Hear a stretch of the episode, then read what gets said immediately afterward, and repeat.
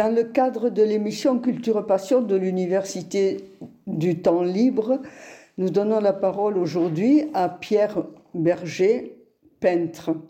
Pierre, je crois que c'est la troisième fois que tu as la gentillesse d'accorder une interview à la radio web de l'Université du Temps Libre, mais cette fois, ce n'est pas pour parler de toi, de, de tes motivations de peinture ou nous présenter ta prochaine, euh, ta prochaine exposition, mais c'est pour nous raconter le, la formidable aventure qui t'a conduit en Ukraine, en Ukraine, pays en guerre comme chacun le sait. Bon, bonjour Pierre. Bonjour. Bon, alors, quelle a été la genèse de ce projet? Euh, Le jour de l'attaque, on était tous sidérés, horrifiés. Et le lendemain matin, euh, le premier dessin sortait.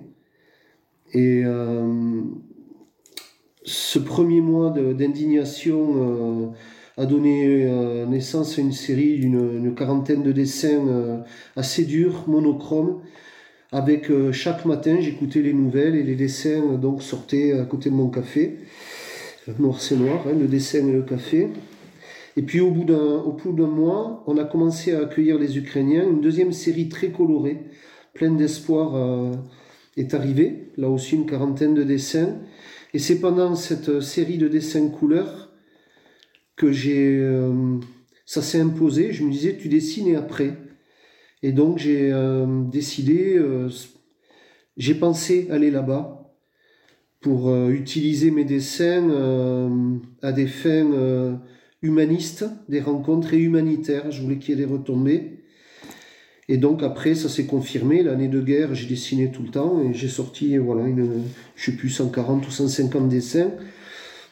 L'exposition de juin à, Tarbes, à l'Artelier, l'exposition Flash caritative, a permis de, de concrétiser, c'est-à-dire de donner de l'argent à Porte Ouverte 65 l'association qui s'occupe des, des, réfugiés et des migrants à Tarbes, là, rue Carnot, avec une, une personne incroyable, Kenza, la secrétaire. On a, tout de suite compris qu'on s'entendrait. Et pendant cette exposition, évidemment, euh, les Ukrainiens sont venus, les Ukrainiennes, hein, les hommes sont à la guerre.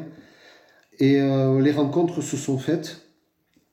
Et les propositions qui m'étaient faites pour aller là-bas, puisque là, ça y est, là, je demandais comment je fais pour aller là-bas. C'était effrayant parce que c'était des villes euh, où ça tapait trop pour un père de famille.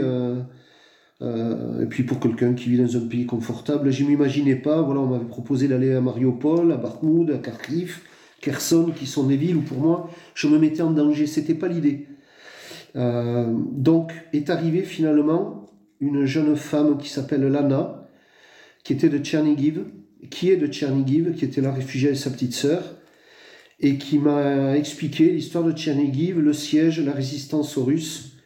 Ça collait parce qu'il me fallait une ville stigmatisée, abîmée pour le, projet dont je parlerai plus loin. Il me fallait des gens qui, qui soient vrais, donc des gens qui ont vu, vécu, senti, subi la guerre et aussi l'occupation russe. Et, donc, euh, elle m'a immédiatement devant moi, elle a appelé euh, ses parents à Tchernigiv, qui m'ont dit euh, l'appartement t'attend. Première, donc, euh, j'avais le, doigt dans la roue crantée. Puis, dix minutes après, elle a appelé son professeur de français, qui immédiatement m'a proposé d'être mon interprète, ce qui, moi, me convenait, parce que je voulais aussi, dans un cadre de guerre, on sait qu'il y a paupérisation, et je, tenais aussi à faire vivre quelqu'un. Alors, cette interprète, eh oui, je l'ai engagée par mon association. Elle a eu un salaire, salaire de rien, mais c'était énorme pour moi de, de, de, faire ça. Et donc, le projet est né comme ça. Il s'est imposé, il, il, coulait de source. Il coulait de source, y compris pour des raisons euh, morales, personnelles et très intimes liées à mon enfance, parce qu'effectivement, j'admirais des artistes engagés des gens comme Orwell, Malraux. Euh, et, euh, euh, et, voilà, je me recalais, je me disais, ben, ça y est, tu y es, tu vas pouvoir concrétiser, appliquer tes valeurs. Oui, c'est plutôt un projet humanitaire qu'artistique, c'est ça? Oui, j'ai du mal à le définir parce que parfois j'emploie le mot d'artiste activiste, mais plutôt d'humanitaire artistique. L'idée, c'était quand même de. Elle est double. Hein. D'abord, je tenais à ce qu'il n'y ait. que ça soit pas un délire de, euh, utopique, de, de bobos artistes. Je voulais qu'il y ait des retombées financières pour eux. Et puis, au départ, c'était un projet qui se voulait un peu pacifiste, n'est-ce pas? Rapidement, j'ai pris parti là-bas, parce que j'ai vu ce, que subissaient les civils. Mais du coup, je, je partais avec l'obsession de comment. Euh, euh, comment produire de l'argent pour s'occuper des orphelins. Voilà, c'était ça l'idée. Et après, là-dessus, euh, comment rencontrer les gens. Et donc l'argent, ça a été, euh, leur ai donné 100 dessins qui ont été exposés, mes données, et qui ont été tous vendus pour les, les, jeunes de Tchernigiv qui ont plus les, les hommes, les papas, les frères. Et pour la rencontre, j'avais préparé six grands dessins de 3 par 2 que j'ai amenés là-bas et que j'ai posés dans des endroits qui ont été soit occupés, soit abîmés, soit rasés, soit dévastés, soit violentés.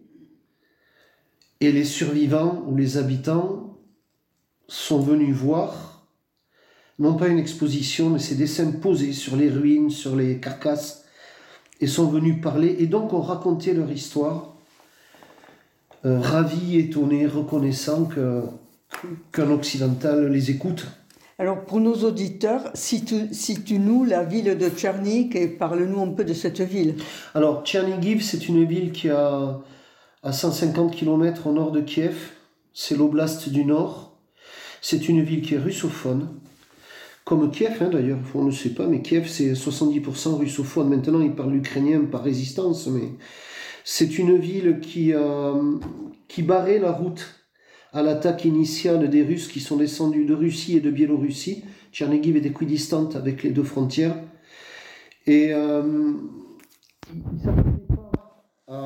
ils, attendaient une attaque à l'est, elle a eu lieu hein, euh, dans le Donbass. Mais l'attaque du Nord a surpris, mais en fait c'était logique, hein, c'est la descente directe sur la capitale.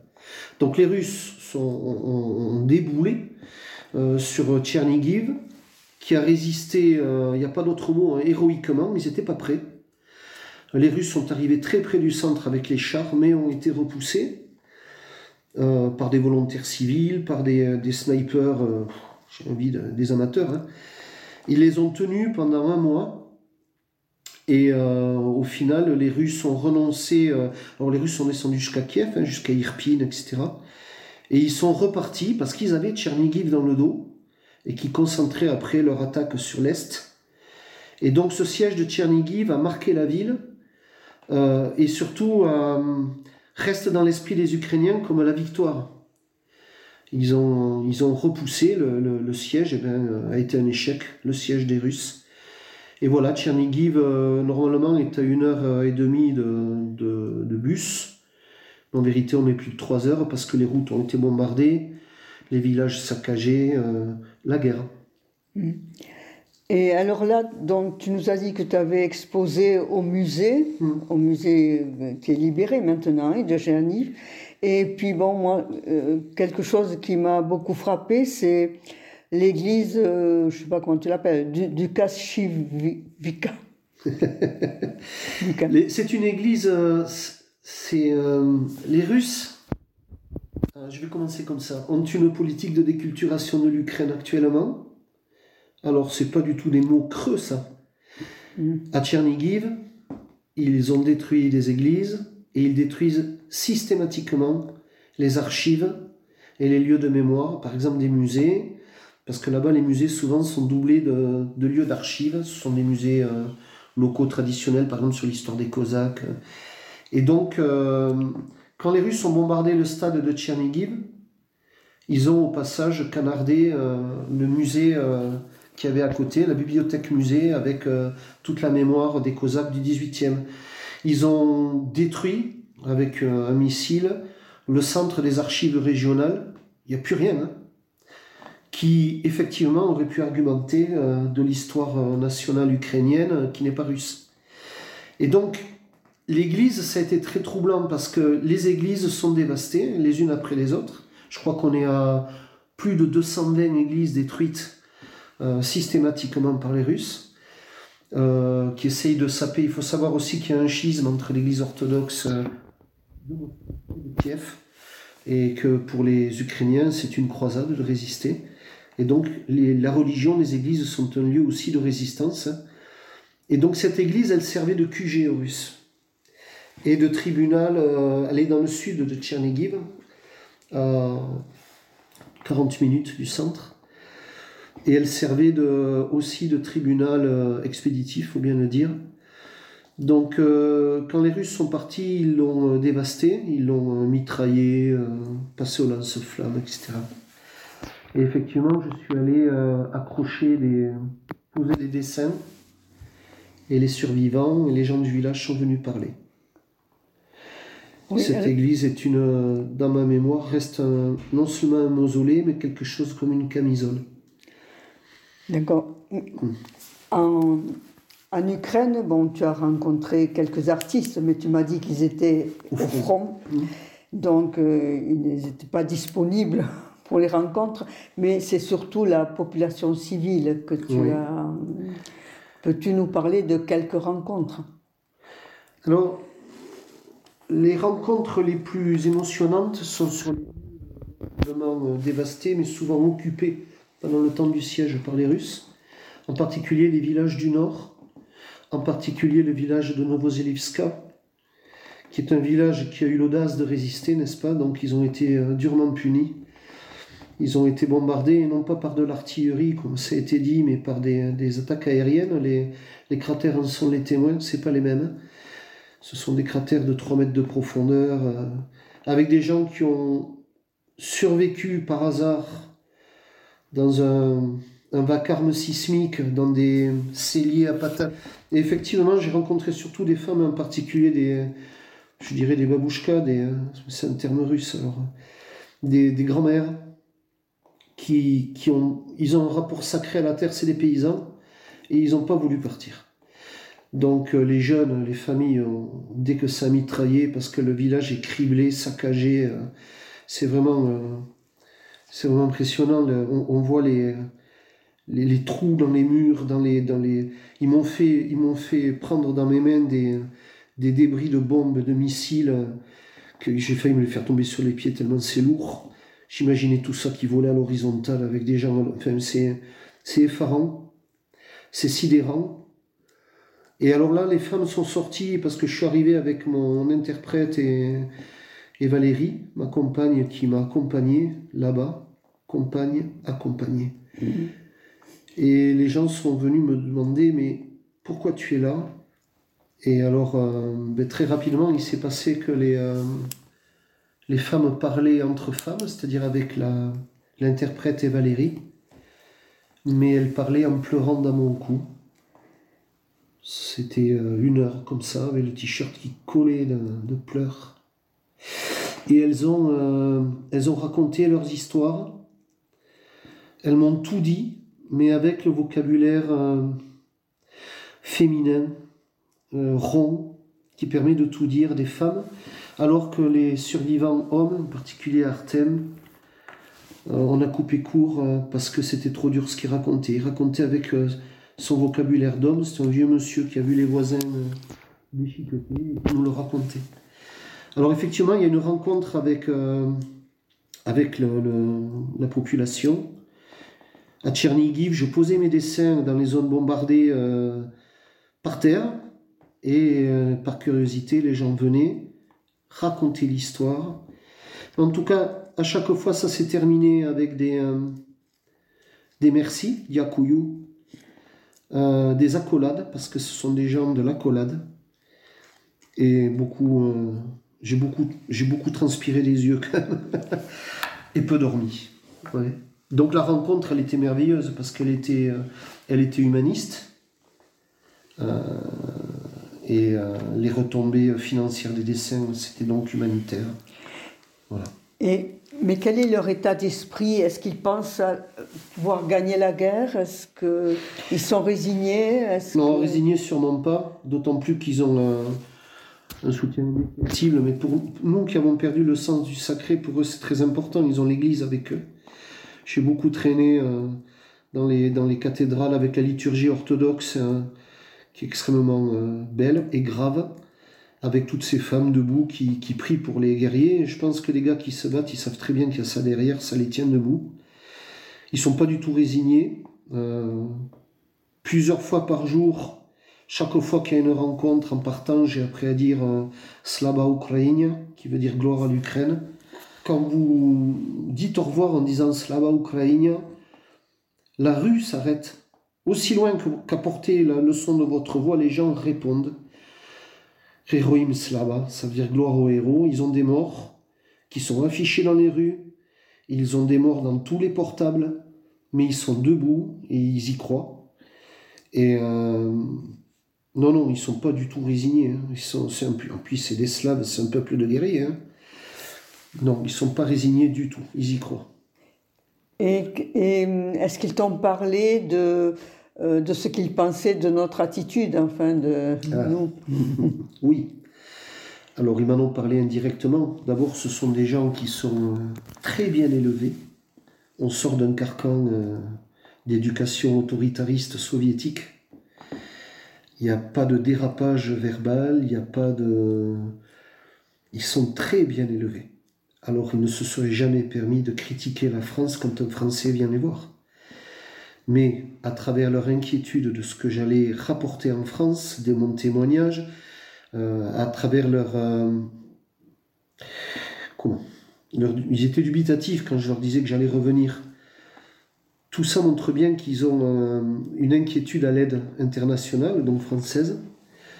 ils savent qu'on a envoyé des armes, ils savent des combattants, hein, la Légion étrangère française.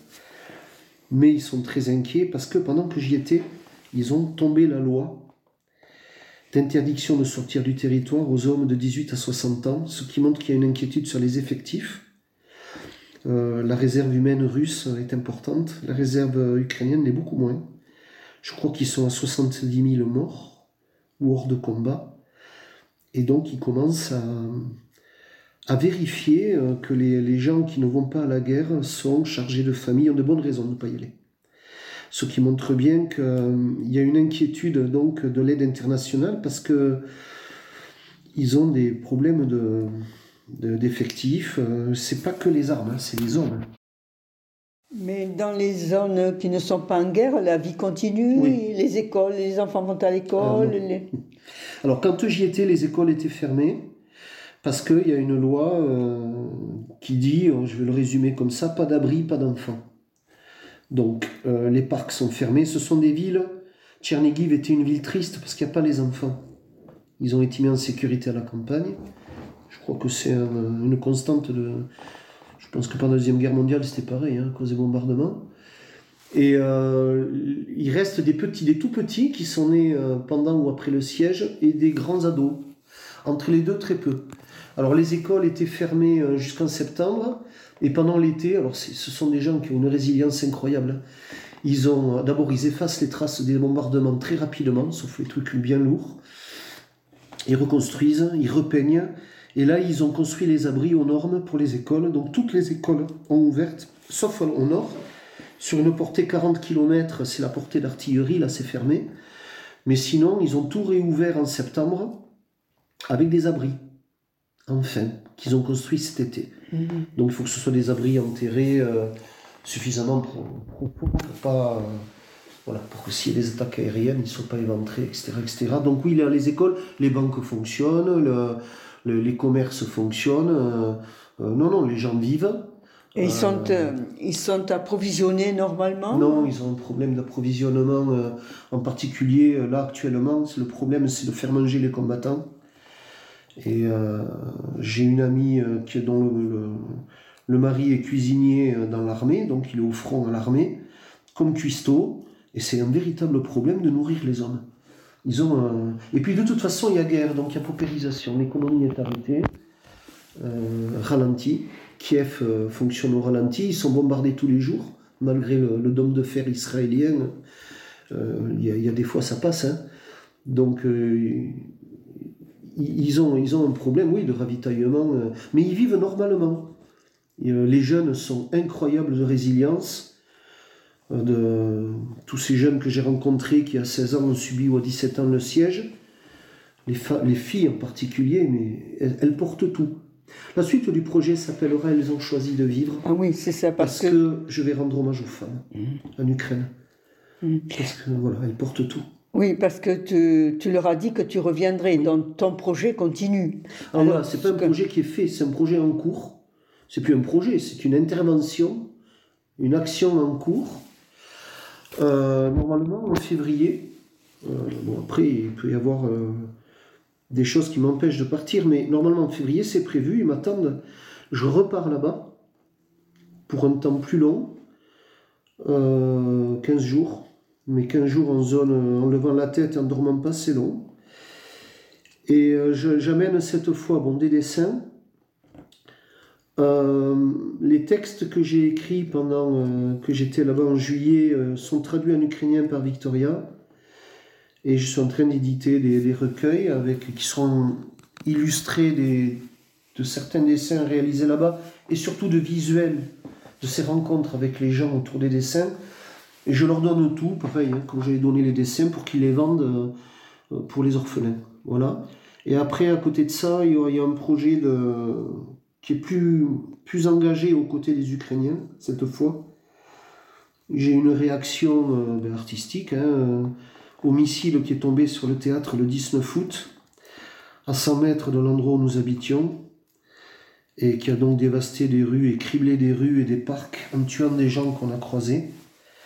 Et donc là, cette fois, je vais poser un grand dessin au théâtre où le missile est tombé qui s'appelle Sim. Ça veut dire 7, c'est les 7 victimes mortes, puisqu'il y a 150 mutilés aussi. Et puis, euh, à l'Office du tourisme, qui n'a rien d'un Office du tourisme, qui est un centre de, résistance culturelle en vérité, je poserai euh, quatre grands dessins de femmes qui s'appellent Les conditionnels. Si je serais venu, je parlerai je combattrai, je t'aimerai, je resterai. Quatre femmes. Puis, entre autres, la petite fille est morte parce qu'elle faisait de la gym avec le club.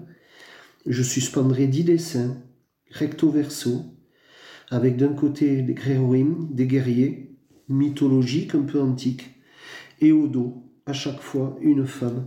Et je vais les suspendre en février, dans les intempéries, ils vont flotter et rendre hommage. Voilà le, projet de février. Donc j'y retourne, oui. Bon, euh, tu, as, tu as aussi un projet euh, à Tarbes d'une exposition.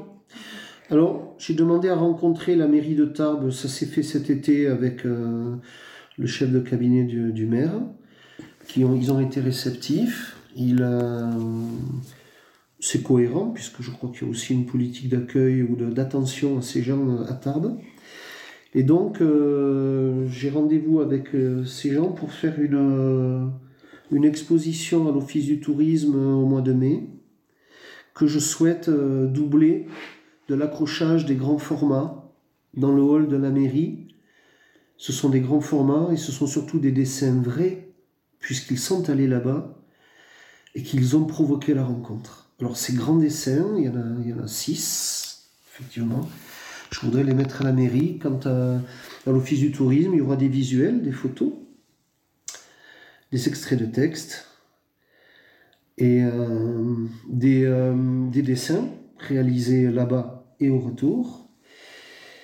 Et puis de l'émotion parce que, encore une fois, euh, parler face à, à Élise ou parler à table avec des gens, c'est pas un problème. Mais quand on témoigne ou quand on revit euh, face à un... Ben voilà, oui, on transpire des yeux, c'est vrai. Oui.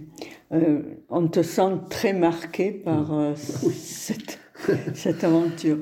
Écoute, moi je voudrais que tu nous lises un de tes textes. Vas-y. Donc, j'ai écrit un texte dans le village de Novoleviska qui a été très abîmé par les Russes c'est la rencontre avec quatre femmes qui sont restées. Euh, je l'ai appelé quatre femmes euh, en pensant à, Four Women euh, contre le racisme, mais cette fois c'est contre la guerre. et je vous le lis. C'est écrit sur place et c'est un peu émotionnant quand même. Donc, quatre femmes pour résister. gars qui ne peut pas pleurer, qui noie sa ruine de chagrin, qui pleure les peut-être tués, qui a besoin d'une main, qui blottit sa voix au creux de mon cou, qui prend le bus avec une prière, la première femme pour résister. Pacha qui veut faire la forte, qui n'a de fondation que de main, qui raconte l'amie voisine fantôme, qui berce son chien miraculé, qui frappe l'horizon de son front, qui menace le mauvais sort, qui m'étouffe des deux ailes, la seconde femme pour résister. Katia, qui est restée pendant l'assaut, qui est restée malgré les bombes, qui s'est accrochée à la terre, qui a nettoyé le puits pour son potager, qui a fait revenir sa famille, qui est une reine, la canne en sceptre, la troisième femme pour résister. Lydia qui vit seule, mais pas seulement, qui avance à deux cannes, qui fatalise l'inacceptable, qui prit la clé de l'abri d'hier, qui garde la clé de l'abri peut-être, qui caresse mon bras pour se quitter. Quatre femmes pour résister. Novoleviska. Donc, euh, à Tchernigiv, je, suis allé plusieurs fois dans les, églises et les cathédrales orthodoxes, voir ces femmes qui, qui, portent la guerre, euh, entre autres dans la religion.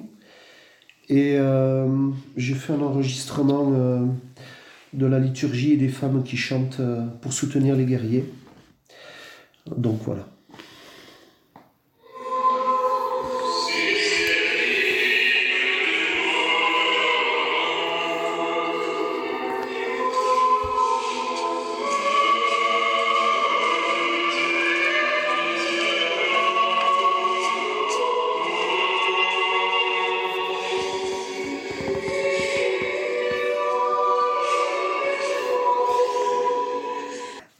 Euh, Pierre, euh, merci pour ce moment euh, très très riche, et puis je vais te laisser conclure.